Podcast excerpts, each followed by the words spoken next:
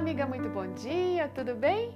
Eu sei que você conhece a história de Abraão e Sara, que foram convidados por Deus a abandonar a sua, a sua terra e ir em direção de um outro lugar que ele indicaria a fim de cumprir uma missão.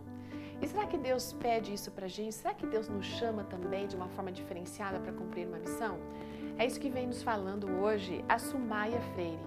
Ela é casada também com um pastor, ela é terapeuta e está cursando psicologia no momento. Ela conta que quando era noiva, um dia seu noivo, hoje marido, chegou para ela dizendo que havia tido um sonho e sentia que Deus o chamava para um, uma ação um pouco mais é, intensa na sua obra. E ele entendia que isso significava ser um pastor. Mas a Sumaia não estava interessada nisso, não. Ela já foi dizendo para ele assim: olha, você já tem curso de bombeiros, é uma excelente profissão, e eu não tenho vontade de sair daqui de perto da minha família, não diferente de Abraão e Sara, né? Enfim, o tempo foi passando e cada ano esse assunto vinha à, tona. E sempre havia um argumento e ele ficava quieto. Eles casaram, tiveram dois filhos e esse argumento persistiu, né? essa ideia, esse sonho.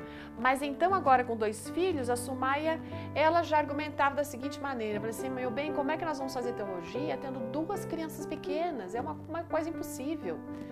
Bom, mas ela foi compreendendo com o tempo o significado prático do texto de Eclesiastes 3, verso 1, que diz o seguinte: Para tudo há uma ocasião certa, há um, um tempo certo para cada propósito debaixo é, do céu. Deus estava preparando o coração da Sumaia, mas também estava conduzindo as coisas de, de, de tal forma que o filho que eles tiveram, o que ela diz aqui, o seu filho Daniel, ele pudesse ter o suporte necessário no momento onde ele foi cometido por uma doença que eu imagino que não tenha sido fácil, porque eles tiveram que se mudar para o interior de Pernambuco. E lá naquele lugar, ela foi trabalhar na escola adventista e ali teve contato com a educação cristã e foi para ela assim uma benção e isso fez diferença na sua vida também. Bom, eles foram para o colégio, estudaram os quatro anos, elas que foi uma benção aquele período de muito aprendizado, de alegria e eles são muito felizes já há oito anos vivendo no ministério. Sabe que a gente precisa aprender que Deus não desiste de nós. Quando Deus nos chama, Ele não desiste do nosso chamado. Ele sabe e tem o tempo certo também para que as coisas aconteçam.